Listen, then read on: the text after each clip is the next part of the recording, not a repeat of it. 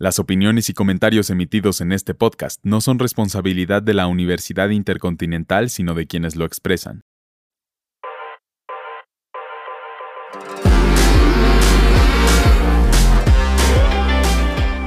Hola, bienvenidos al Week Podcast. Yo soy Gerardo Gómez y tal y como lo prometí, aquí está la tercera y última entrega de Qatar 2022, con lo sucedido la semana anterior y por supuesto la gran final entre Argentina y Francia. Iniciaremos hablando de los cuartos de final que tuvieron lugar el viernes 9 de diciembre y en el primer encuentro se dio la primera sorpresa. Croacia enfrentaba a Brasil en un partido muy duro, terminaron 0 a 0 en tiempo regular y ya en tiempos extras Neymar marcó el 1-0 que parecía definitivo, pero a escasos 3 minutos de terminar el segundo tiempo extra vino Petrovic y empató el encuentro. Vinieron los penaltis y fallaron los brasileños un par de ellos para que se concretara el triunfo de Croacia por 4 a 2. El otro partido del viernes 9 fue protagonizado por Países Bajos contra Argentina, muy peleado, muy parejo y muy dramático también. Los sudamericanos marcaron el 1 a 0 por conducto de Molina al minuto 35 y el 2 a 0 con un penalti cobrado por Messi en el minuto 73 del segundo tiempo. Sin embargo, Weghorst de la Naranja Mecánica anotó en el 83 y en los minutos agregados del segundo tiempo empató dramáticamente el partido que se fue a tiempos extras. No hubo definición de ganador y ya en la tanda de penaltis los argentinos fallaron solo uno y se alzaron con el triunfo por 4 a 3 y pasaron a semifinales. El sábado 10 continuaron las acciones de cuartos de final y tal y como lo anticipábamos, la guerra futbolística entre Francia e Inglaterra derivó en un magnífico encuentro lleno de emociones. Inglaterra dominó la mayor parte del tiempo y tuvieron el control del balón y de la media cancha. Sin embargo, el equipo galo llegó a la portería inglesa y anotaron el primer gol en el minuto 17. Después, en el minuto 54, se marcó un penalti a favor de los ingleses, cobró Harry Kane y empató el partido. Sin embargo, otra llegada del equipo francés en el minuto 78 puso el marcador